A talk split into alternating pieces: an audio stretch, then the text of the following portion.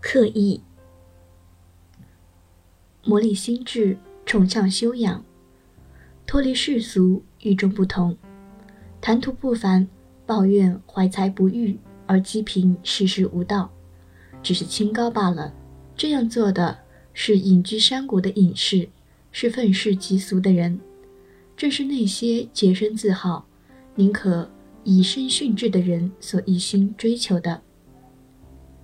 宣扬仁爱、道义、忠贞、信实和恭敬、节俭、辞让、谦逊，算是注重修身罢了。这样做，乃是意欲平定治理天下的人，是对人施以教化的人，正是那些游说各国而后推举讲学的人所一心追求的。宣扬大公，树立大名。用礼仪来划分君臣的秩序，并以此端正和维护上下个别的地位，算是投身治理天下罢了。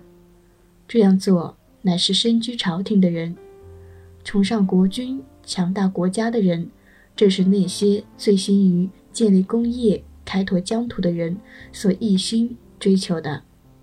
走向山林湖泽，处身闲暇旷达，垂钩钓鱼。来消遣时光，算是无为自在。这样做乃是游闲江湖的人，是逃避世事的人，正是那些闲暇无事的人所一心追求的。虚息呼吸，吐却胸中的浊气，吸纳清新的空气，像是黑熊攀援引体，像是鸟儿展翅飞翔，算是善于延年益寿罢了。这样做，乃是舒活经络气血的人，善于养生的人，正是像彭祖那样寿延长久的人所一心追求的。若是不需要磨砺心智而自然的高洁，不需要提倡仁义而自然修身，不需要追求功名而天下自然得到治理，不需要避居江湖而心境自然的闲暇。不需要活青落血而自然的延年益寿，没有什么不忘于身外，而又没有什么不惧于自身，宁静淡然，而且心智从不滞留一方，而世上一切美好的东西都汇聚在他的周围，这才是像天地一样永恒之道，这才是圣人无为的无上之德。所以说，恬淡。寂寞、虚空、无为，这是天地赖以均衡的基准，而且是道德修养的最高境界。所以说，圣人总是停留在这一境界里，停留在这一境遇，也就平坦而无难了，安稳恬淡。那么忧患不能进入内心，邪气不能侵袭机体，因而他们的德性完整。而内心世界不会受损，所以说，圣人生于世间，顺应自然；他们死离人世，又像万物一样变化而去。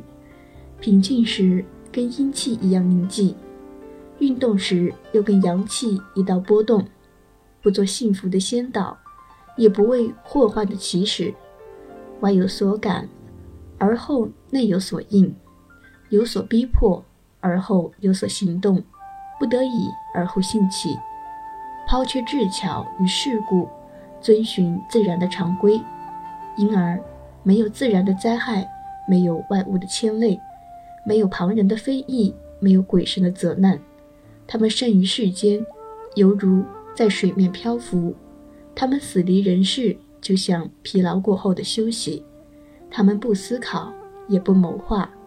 光亮，但是不刺眼；信实却不祈求。他们睡觉不做梦，他们醒来没有忧患。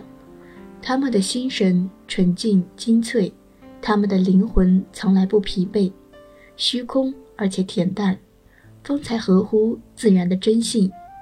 所以说，悲哀和欢乐乃是背离德行的邪妄，喜悦和愤怒乃是违反大道的罪过。喜好和憎恶乃是忘却真性的过失，因此，内心不忧不喜，是德性的最高境界；持守专一而没有变化，是寂静的最高境界；不与任何外物相抵触，是虚惑的最高境界；不跟外物交往，是恬淡的最高境界；不与任何事物相违逆，是精粹的最高境界。所以说，形体劳累而从不休息，那么就会疲乏不堪；精力使用过度而不止歇，那么就会元气劳损。元气劳损，就会精力枯竭。水的本性不混杂，就会清澈；不搅动，就会平静；闭塞不流动，也就不会纯清。这是自然本质的现象。所以说。纯粹不混杂，宁静纯一，不变不动，按自然规律来行动，这就是颐养心神的道理了。拥有五岳宝剑的人，把剑放在匣子里藏了起来，舍不得用，珍贵极了。精神四处的留痕，没有不到的地方，上会合天，下遍及地，化于万物，不可捉摸。他的名字等同天地。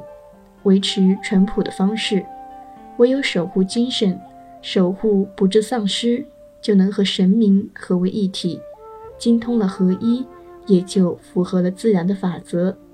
民间有句俗语：普通的人看重利益，廉洁之士看重名声，贤明之士崇尚意志，圣人推崇精神。所以朴素呢，是指他没有任何的掺杂。纯粹呢，是指没有亏损，能够表现纯粹朴素，就是真人。